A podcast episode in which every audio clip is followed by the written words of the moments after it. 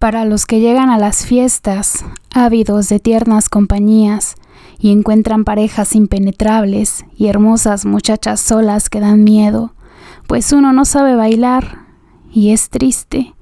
Los que se arrinconan con un vaso de aguardiente oscuro y melancólico y odian hasta el fondo su miseria, la envidia que sienten, los deseos,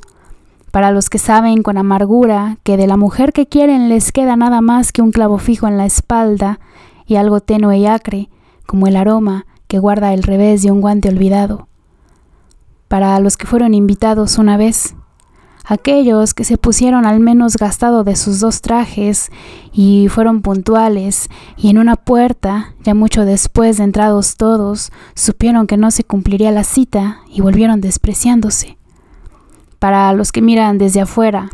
de noche, las casas iluminadas y a veces quisieran estar adentro, compartir con alguien mesa y cobijas o vivir con hijos dichosos y luego comprenden que es necesario hacer otras cosas y que vale mucho más sufrir que ser vencido.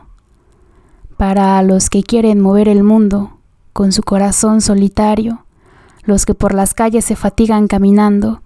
claros de pensamientos, para los que pisan sus fracasos y siguen, para los que sufren a conciencia porque no serán consolados,